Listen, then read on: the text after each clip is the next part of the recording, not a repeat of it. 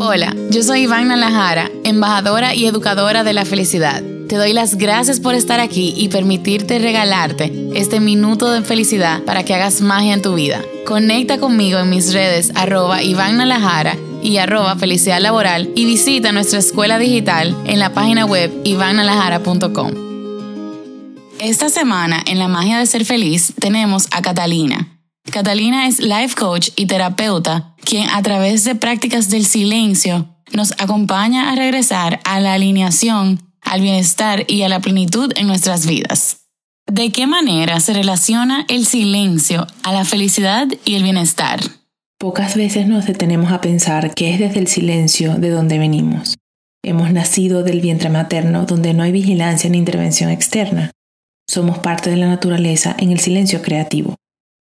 La práctica del silencio nos lleva entonces a conectarnos con ese lugar de origen donde nuestros pensamientos y nuestra personalidad no tienen injerencia.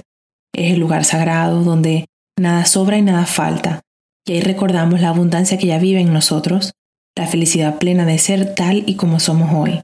Y todo esto entonces da pie a un bienestar desde adentro, que no necesita condiciones.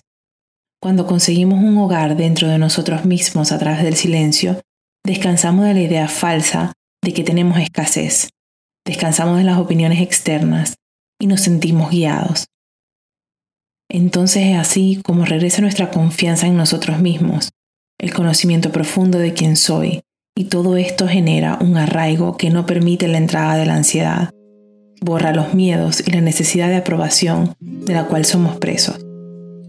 Cuando te encuentras contigo, te liberas.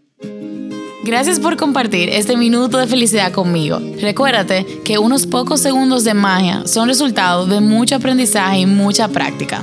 Déjame saber qué quieres aprender y cómo puedo acompañarte. Yo quiero leerte. Escríbeme al insta arroba y arroba felicidad laboral o visita nuestra escuela digital en ivannalajara.com. Acompáñame mañana para nuestro próximo minuto de felicidad.